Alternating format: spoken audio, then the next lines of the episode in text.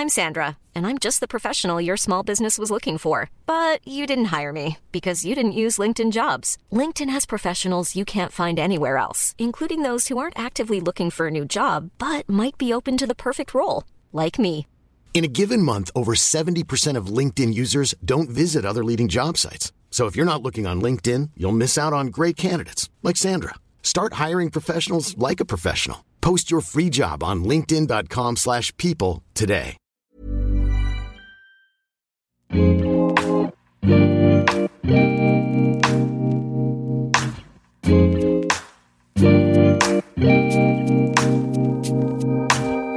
à tous, bienvenue sur le comptoir de la psychologie. Je suis ravie aujourd'hui de vous retrouver pour euh, la deuxième saison de ce podcast. J'ai passé en tout cas de très bons moments à tourner, euh, partager cette première saison et donc je suis euh, vraiment heureuse de continuer pour cette deuxième édition, deuxième saison. Et ça va être plutôt, je pense, des épisodes autour de ce qu'on peut traverser en termes de troubles, de symptômes, peut-être de vécu aussi. Et euh, encore une fois, je vais continuer moi à donner euh, euh, ma définition et ma pensée autour donc là d'un trouble, mais toujours au regard de mes expériences et de mes avis, qui ne sont pas encore une fois universels. Et je pense qu'il faut toujours pouvoir s'approprier ce qu'on lit, ce qu'on voit. Donc je vous donne mon interprétation. Voilà, je fais un petit peu ce petit rappel parce que c'est vrai que mon challenge avec ces prochains épisodes, c'est donc d'arriver à transmettre de façon simplifiée ce que j'entends par tel ou tel euh, symptôme, sans que ce soit euh, encore une fois un cours universitaire, euh, d'autant plus parce que ça serait un cours qui serait en plus pas terrible, parce que je, je m'en sentirais pas capable, et encore une fois, c'est vulgarisé et selon mon propre regard. D'autant plus que si vous lisez euh, des livres ou des euh, articles euh, sur l'interprétation et les définitions par exemple aujourd'hui de l'angoisse, ça change en fonction des personnes. Donc on peut totalement me contredire à certains moments donnés, et tant mieux, et donc dire que j'ai faux, et puis aussi à d'autres moments donnés dire que c'est tout à fait ça. Donc voilà. Petit rappel en tout cas pour commencer cette deuxième saison, et euh, je commence par un épisode qui est pas euh, évident, bon j'ai envie de dire comme tous les autres, mais celui-là est tellement large et je pense que par les concerne tellement de personnes que je vais essayer de le simplifier, de rendre les choses claires et accessibles. Mais n'hésitez pas en tout cas si vous avez peut-être des questions plus spécifiques ou euh, si il manque peut-être des, des choses à ajouter, on pourra y revenir dessus. En tout cas, voilà, c'est une première proposition, donc euh, c'est autour de l'angoisse. L'angoisse dans une société justement de l'abondance où euh, rien ne manque et pourtant il y a tellement d'angoisse et, euh, et, beaucoup de consommation aussi d'anxiolytiques. Donc c'est assez paradoxal parce que c'est vrai que le fait qu'il y ait autant de traitements mais pour autant tellement d'angoisse, c'est une vraie question. Ça, ça a été difficile de, de, préparer cet épisode parce que voilà, encore une fois, il, concerne énormément de choses. Il y a beaucoup de théories, d'idées, euh, de, de différences entre plusieurs symptômes. J'ai même dû un petit peu euh, relire à la fin mes cours euh, à la fac pour, pour amener peut-être un peu plus de théorie ou quelque chose de plus précis pour quand même que vous puissiez intégrer et interpréter à votre propre manière les définitions et les interprétations de l'angoisse.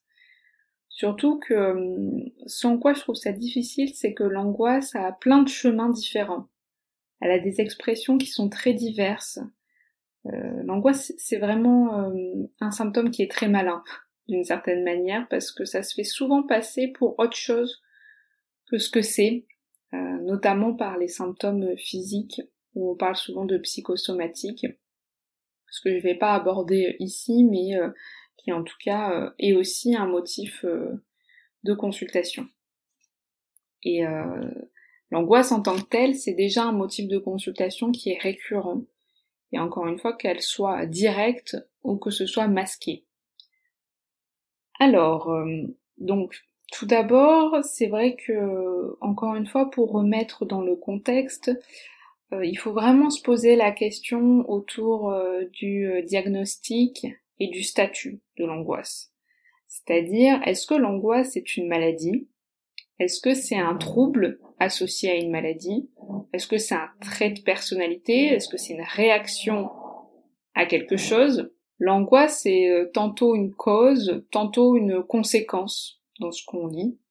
Et je trouve que ça permet en fait d'éclairer le fait que ça prenne des formes aussi diverses et que personne soit bien euh, d'accord pour, euh, pour la penser. Ça questionne, je trouve, euh, en premier lieu, si l'angoisse vient plutôt du dedans ou du dehors. C'est-à-dire, est-ce que l'angoisse, c'est quelque chose qui se passe à l'extérieur et qui vient provoquer une réaction à l'intérieur, ou est-ce que la réaction est d'abord interne et après elle se fixe sur des choses à l'extérieur? Donc ça c'est un petit peu mon premier point et moi je vais répondre directement, c'est que l'angoisse est interne. Et vous allez voir que c'est ça qui va définir au fur et à mesure de cet épisode euh, tout ce que représente l'angoisse. Et c'est pour ça que je pense que je vais peut-être diviser l'épisode en deux pour euh, d'abord euh, traiter euh, l'angoisse en tant que telle, d'où elle vient, comment on peut la penser, et en second temps, donc dans une deuxième partie, peut-être plus la mettre en perspective avec d'autres définitions du stress, anxiété, phobie, qui sont donc souvent associées, alors pourtant elles peuvent quand même être distinctes. Alors si vous avez écouté mon podcast sur le symptôme, ce que, je vous recommande peut-être pour mieux appréhender les prochains épisodes, et, notamment celui-ci, c'est de se dire est-ce que donc l'angoisse est un symptôme d'une pathologie, donc par exemple la dépression, ou est-ce qu'on peut avoir un symptôme qui masque l'angoisse, qui est donc elle-même la pathologie? Par exemple, en fait, on est triste, mais la pathologie, c'est un trouble anxieux. Vous voyez ce que je veux dire? Donc soit euh, on est angoissé et en fait ça fait partie de la pathologie de la dépression, soit on est triste mais en fait, euh, la pathologie, ça serait par exemple un trouble anxieux. Et, euh, et, selon mon avis, en fait, les deux sont justes et dépendent des personnes et des situations. C'est ça qui, je trouve, est complexe en psychologie, mais qui rend pour moi cette discipline si passionnante et diverse, c'est qu'il n'y a pas de vérité ancrée. La singularité l'emporte toujours et on n'a pas de feuille de route. Pour moi, l'angoisse, ce qui est important, pour euh, savoir justement comment on peut la définir, c'est aussi de voir euh, la comorbidité. Donc vous savez, la comorbidité, c'est-à-dire l'association de plusieurs troubles. Donc ça prouve qu'en fait, même en parlant d'angoisse, il faut toujours, enfin et ça je pense que ça va être un message principal que j'essaye de véhiculer autour des épisodes, regarder en fait ce qui se passe autour. Et c'est pour ça qu'on vient voir souvent un psychologue. En tout cas c'est comme ça moi que je pense euh, l'accueil de quelqu'un qui, euh, qui vient en consultation, c'est euh, qu'est-ce qui se passe autour du principal motif de consultation? Alors souvent c'est vrai qu'on a très envie, et c'est tout à fait normal, on veut vite éliminer l'angoisse. Elle empêche tellement de penser que il faut vite l'éradier. Et donc il y a quand même des traitements qui fonctionnent bien. Et, et ça aide pour, pour les conséquences de l'angoisse parce que c'est vrai que ça peut être très invalidant mais ça traite pas souvent les causes. C'est pas thérapeutique les traitements. C'est-à-dire que quand on enlève le traitement, bah c'est reparti. C'est rare que c'est soigné. C'est pas quelque chose sur le long terme qui atténue les effets. Alors donc, c'est quoi l'angoisse? Alors l'angoisse, ça serait un, défaut d'une élaboration psychique. Donc là, ça, j'emploie des mots un petit peu complexes, mais vous allez voir que je vais les décortiquer. C'est-à-dire en fait que euh, vu qu'il y a certaines choses qui peuvent pas être transformées, être pensées, être compris euh, par soi-même, bah en fait c'est de l'angoisse qui reste. Ça montre qu'en fait il y a un conflit à l'intérieur. Donc comme vous avez vu dans l'épisode sur le symptôme, c'est donc euh, ce qu'on ressent à l'extérieur, mais qui se passe quelque chose qui ne fonctionne pas à l'intérieur.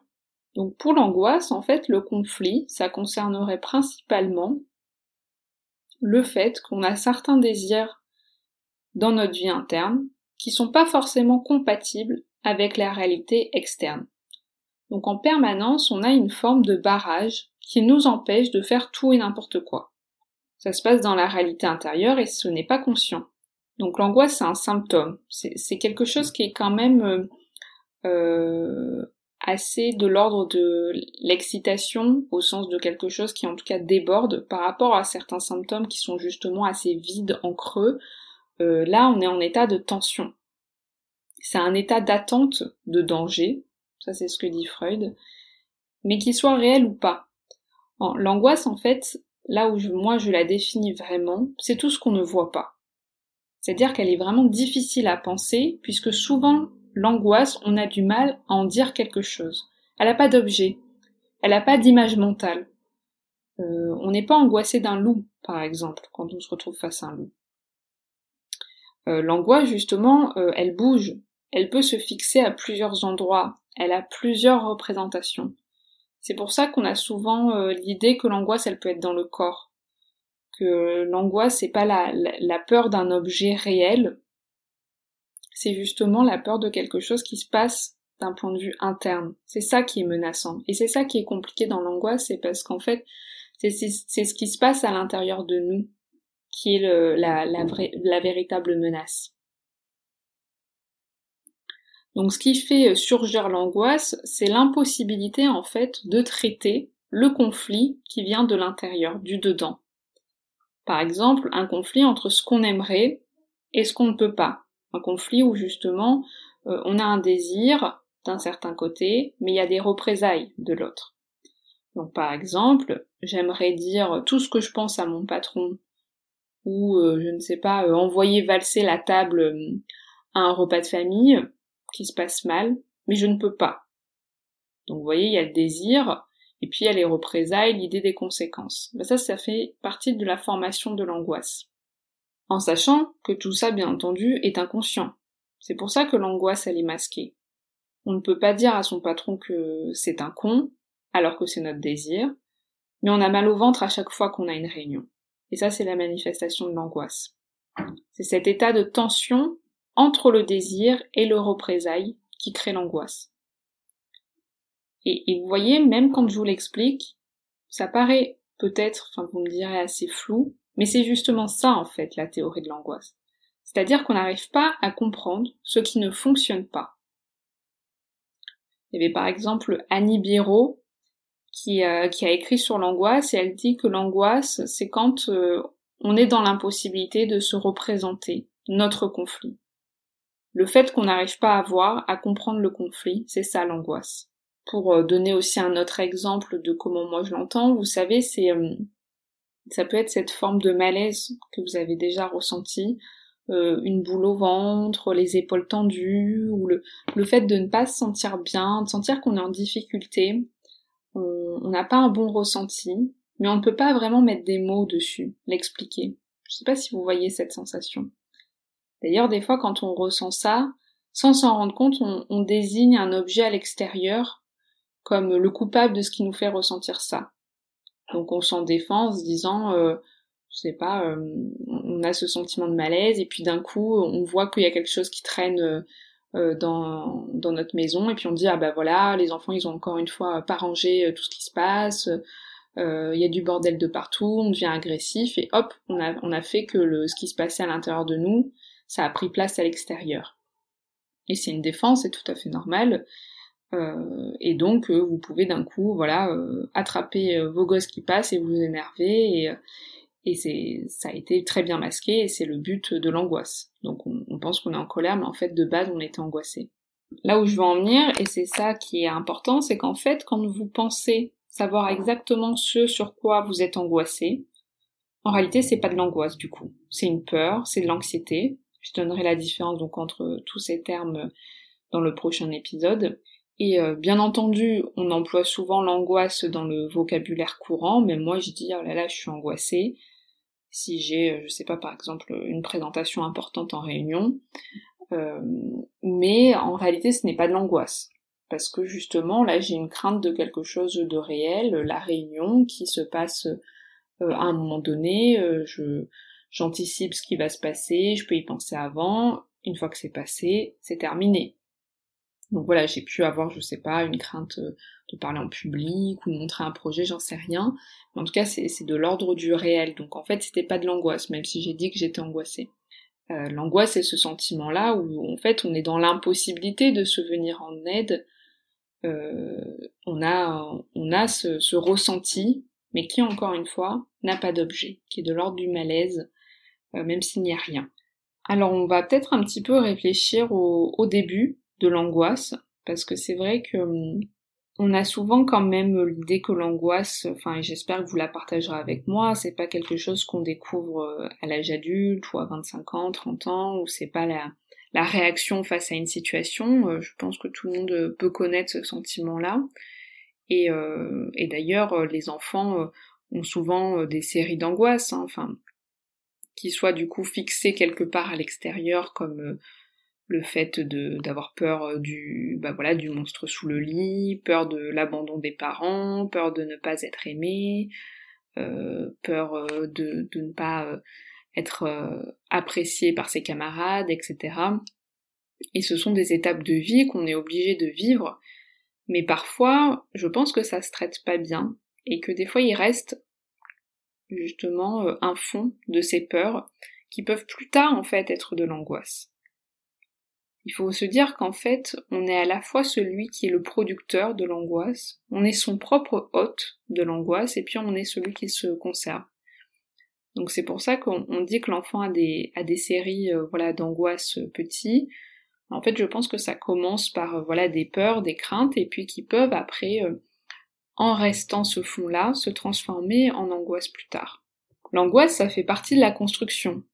Par exemple, je pense qu'une des premières angoisses euh, qui est rapportée, c'est souvent l'angoisse de l'étranger. Je ne sais pas si vous avez déjà entendu parler de cette angoisse, c'est euh, l'angoisse euh, des bébés, c'est souvent vers le huitième mois à peu près. Et en fait, le bébé pleure quand son parent le laisse, il a peur quand celui-ci quitte la pièce ou quand il se retrouve face à un inconnu. C'est un petit peu moins significatif aujourd'hui, je pense, parce que les enfants euh, sont plus vite socialisés qu'avant, ils sont plus vite euh, euh, voilà, en crèche ou avec plusieurs pères, PAIR. Et, et donc ça se des fois ça se désigne moins, mais en tout cas cette peur elle existe. Et, il faut se dire que c'est une peur qui est quand même synonyme de construction. C'est ça de se dire avant même que ce soit quelque chose de, négatif qu'on a envie de corriger, en fait, elle est importante, cette première peur. C'est-à-dire que hum, le bébé peut comprendre que son parent est une partie différente de lui. C'est pas son prolongement.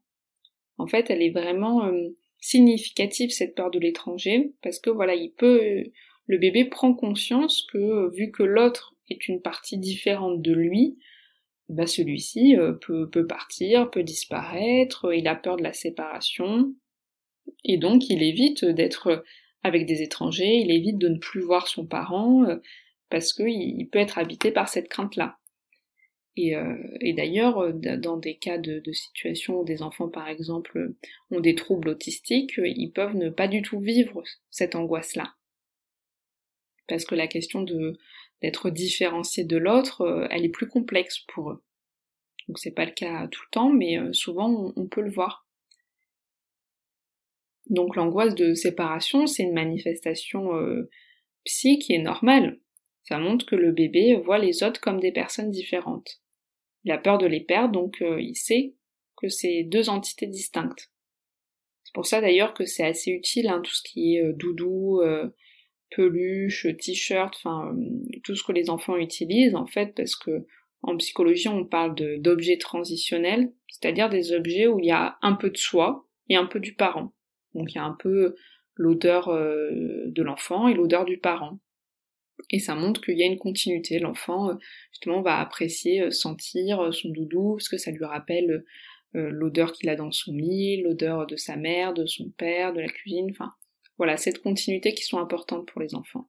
Alors j'aimerais bien donner un petit peu euh, les théories euh, de l'angoisse ou les origines d'un point de vue euh, psychanalytique où il y a deux hypothèses chez Freud. Donc là voilà, j'ai une conception plus dynamique, mais Dans le second épisode qui sera la suite de celui-ci, je donnerai aussi des exemples de théories comportementales qui sont vraiment intéressantes aussi pour traiter ce sujet. Donc deux hypothèses chez Freud. Je vous invite vivement à lire et à décortiquer, euh, si ça vous intéresse, ce qu'il a écrit ou ce que après les autres ont pu écrire en réaction à ces hypothèses-là, parce que là vraiment je vais les bâcler d'une certaine manière, parce que je vais les simplifier je, au maximum en sachant que celle-ci mérite d'être vraiment euh, lue et compris attentivement. Mais c'est pour euh, vous faire un petit peu une feuille de route. Il faut savoir que Freud a beaucoup travaillé la question de l'angoisse, mais euh, bon, le pauvre, il l'a dit lui-même, ça, ça a toujours été une énigme, et, et, je pense que ça a beaucoup dynamisé et fait couler beaucoup d'encre. Donc il est revenu dessus, euh, moi, je trouve qu'il y a des textes où euh, des fois on peut dire que c'est un petit peu en contradiction avec euh, des textes précédents, donc c'est difficile d'avoir une pensée unique sur les écrits de Freud et sur l'angoisse, et également donc sur les écrits qui, qui sont parus après. En tout cas, l'hypothèse première, c'est que l'angoisse a une fonction de signal. Ça concerne un état de tension interne en fait qui nous euh, met en danger, on vient nous le signaler. Donc euh, vraiment quelque chose presque de l'ordre du comportement, mais d'une façon interne, un danger et une sonnette. Et donc ça c'est l'angoisse. On n'arrive pas à gérer quelque chose qui se passe à l'intérieur, et donc l'expression vient euh, désigner l'angoisse. C'est on sonne l'alarme. L'hypothèse 2, donc qui après a été euh, plus euh, retenue aussi, même si ça veut pas dire que l'hypothèse 1 a été invalide, c'est juste qu'elle se complète, c'est que euh, l'angoisse signifie en fait qu'il y a quelque chose qui ne fonctionne pas entre l'affect, l'émotion et la représentation. Donc comme j'en ai un petit peu parlé précédemment entre désir et représailles, là on est dans la continuité, donc quelque chose qui n'est pas fluide entre ce qu'on ressent et sa représentation. C'est vrai que je parle souvent du terme représentation dans mes épisodes. Je sais pas si euh, vous aviez besoin peut-être que plus je le définisse, mais euh, quand je parle de représentation, pour moi ça veut dire euh, l'image mentale qu'on se fait d'un objet, d'une pensée, d'une situation. Voilà, vraiment la photographie de ce qui se passe à l'intérieur.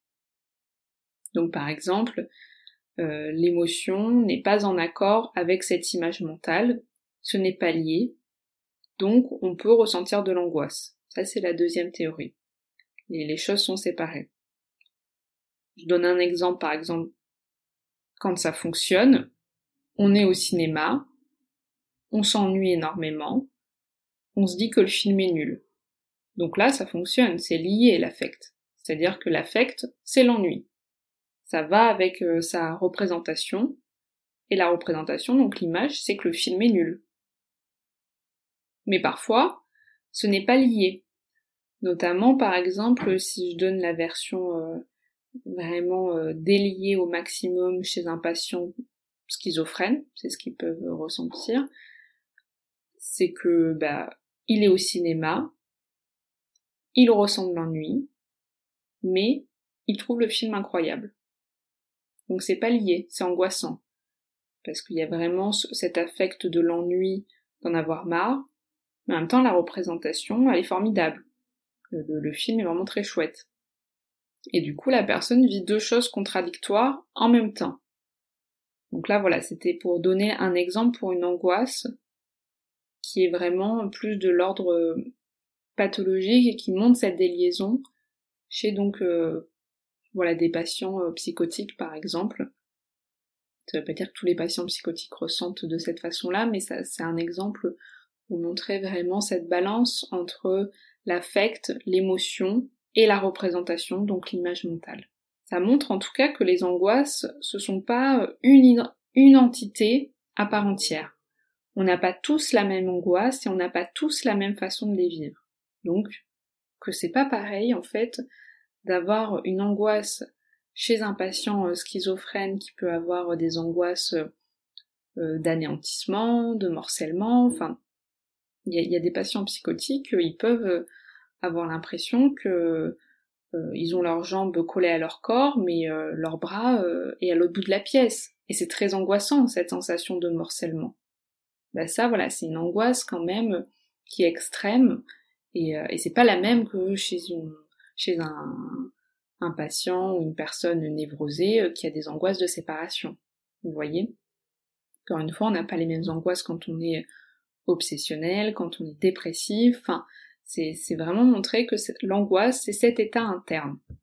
Le fait que l'angoisse, ça fasse partie de la réalité intérieure et donc que c'est le signe de ce qui ne fonctionne pas, d'un conflit entre voilà euh, ce qu'on veut, ce qu'on ne peut pas, entre le fait qu'on est toujours dans un état des fois euh, d'alerte comme ça, de quelque chose qui ne va pas sans pouvoir vraiment le nommer, sans qu'il y ait d'objet, sans qu'il y ait de représentation, c'est tout ça qui va euh, définir l'angoisse. Et là, je vais, euh, je vais faire une seconde partie dans l'épisode d'après que, vous aurez, euh, je pense, la semaine prochaine, parce que je ne sais pas si je les mets directement à la suite ou si je laisse une semaine entre les deux. De toute façon, vous allez bien voir parce que si vous écoutez cet épisode, j'aurais déjà pris ma décision.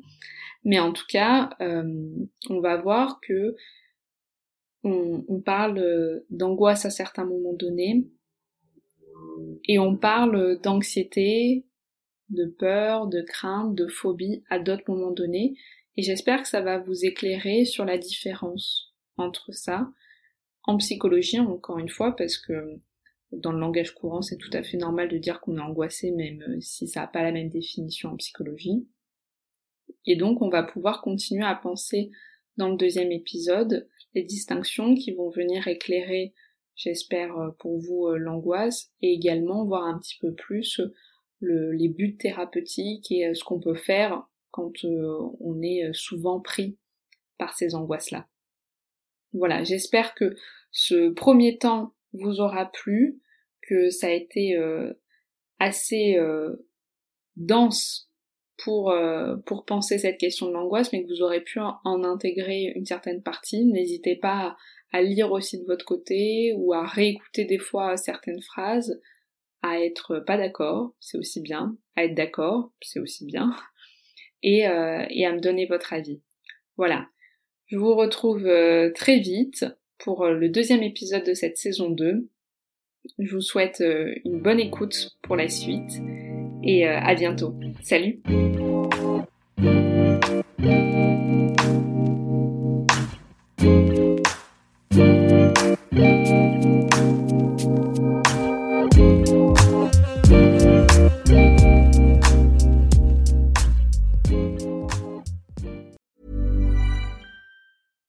Mom deserves the best, and there's no better place to shop for Mother's Day than Whole Foods Market. They're your destination for unbeatable savings, from premium gifts to show-stopping flowers and irresistible desserts. Start by saving 33% with Prime on all body care and candles. Then get a 15-stem bunch of tulips for just $9.99 each with Prime. Round out Mom's menu with festive rosé, irresistible berry chantilly cake, and more special treats. Come celebrate Mother's Day at Whole Foods Market. Flexibility is great. That's why there's yoga. Flexibility for your insurance coverage is great too. That's why there's United Healthcare Insurance Plans.